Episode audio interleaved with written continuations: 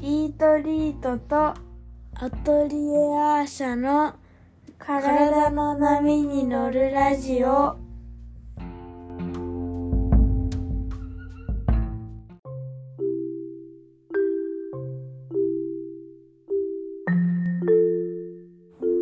はい、こんにちは。イートリートの小林静香です。アトリエアーシャの池田咲です。風邪が流行ってるみたいですね。静香さん、ものすごい流行ってるんですよ。全然気づいてない。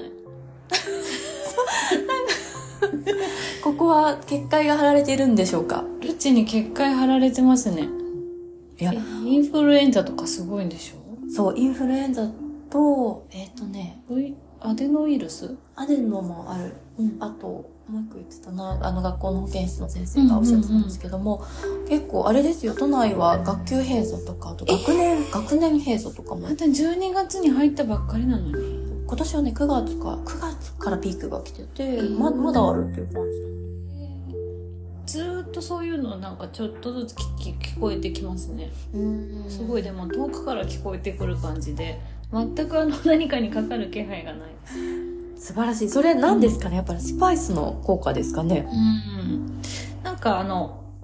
突然寒くなったり風がすごい吹いてる日に自転車乗っちゃったりするとうん私でも少し喉がゴロッとしたりはするんですようんその時必ずやってることがあってあ、何ですかターメリックうがいターメリックうがい。してるんですターメリックうターメリックと岩塩をがい。うん。同量うん。小さじ1分の1杯ずつくらい塗る前に溶いてそれでうがいをするとさっきまでゴロゴロいた喉の何かが消え去るんですやってます、私も。よやってますよね消え去りますよみね。んなやってるああれのあちょっと喉のネバネバしたのとかも、そうそうそうそうピュって出ていきますよね。ネバ粘性が取れますよね取れる。ターメリックがと取り去る効果ありますうんうん。すっきりする。抗炎症作用っていうのがあね、そっかそっかと炎症もあ薬る効とし、ね、してはありますけど抗も。菌とね抗菌とうね。んいやー、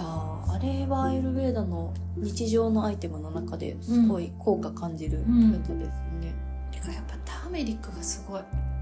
結構食べてますか静香さんはターメリックね。あの意識的に食べなくてもルッチの料理にうん。入らない日がないかな、うんカレーに万が一入れなかったとしても、うん。さつまいものとナッツのサラダ最近よくやるんですけど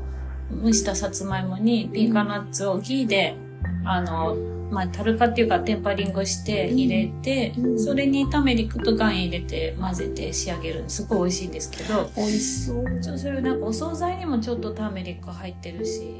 取ってない日が多分休みの日も含めて一日もないえー、すごい。それ、それかもしれないですね。家にね胡椒とターメリックとフェンネルシードしかないんですよあ、へえー、そうなの家自に宅に置かはな。いことにしてるんですうなん。んかトゥーマッチになると良くない体質だからスパイスがあの、研究しちゃうしね、きっと家でもね。そうそうそう 家で和食食べてたいんですけどそれでもターメリックだけはもう絶対家にあるへえー、すごい。ターメリックの日常使いうんはちょっとポイントっぽいですポイね。ントっぽいよく、あの、コロナ禍も言われました。インド、スリランカの方からあーもね、ー絶対ターメリックは毎絶対日。ターメリックうん。ウコンねなんかね、日本で言うと浮かんですけれども、うんうんえー、じゃあ内服もして。そうですねあのお酒を飲んだ日の夜とかはもう小さじ1杯薬だと思って飲んだりうん。してて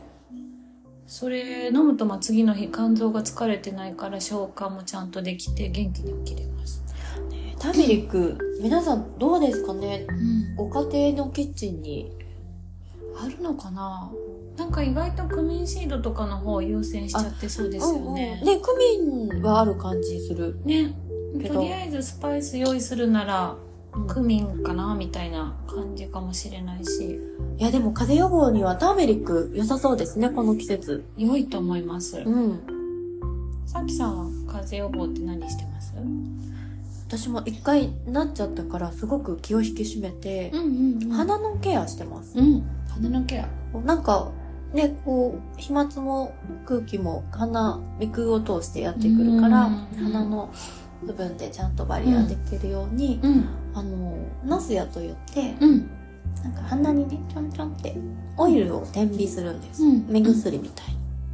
に。でちょっと鼻の中をこうやって薬用のオイルで湿らせうんうてんおく、うんっていうのをするとなんか心強いのでうんあの外に出る時は毎朝やるようにしてます。ナスや気持ちいいですよね静香さんナスが大好き大好きもう大好きすぎて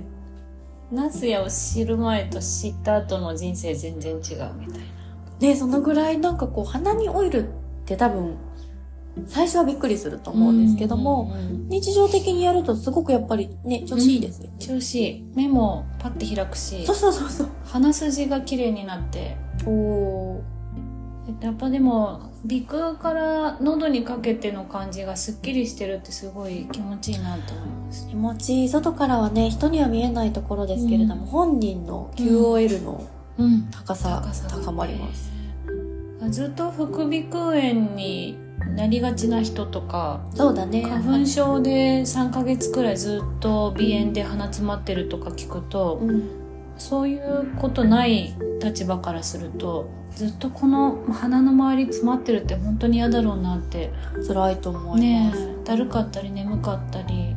そ判うね断力落ちたりとかするから、ナスヤとかはねやってみてほしいですよね。ねぜひこの時期風邪予防も兼ねてうん、やってみるといいかなって思います、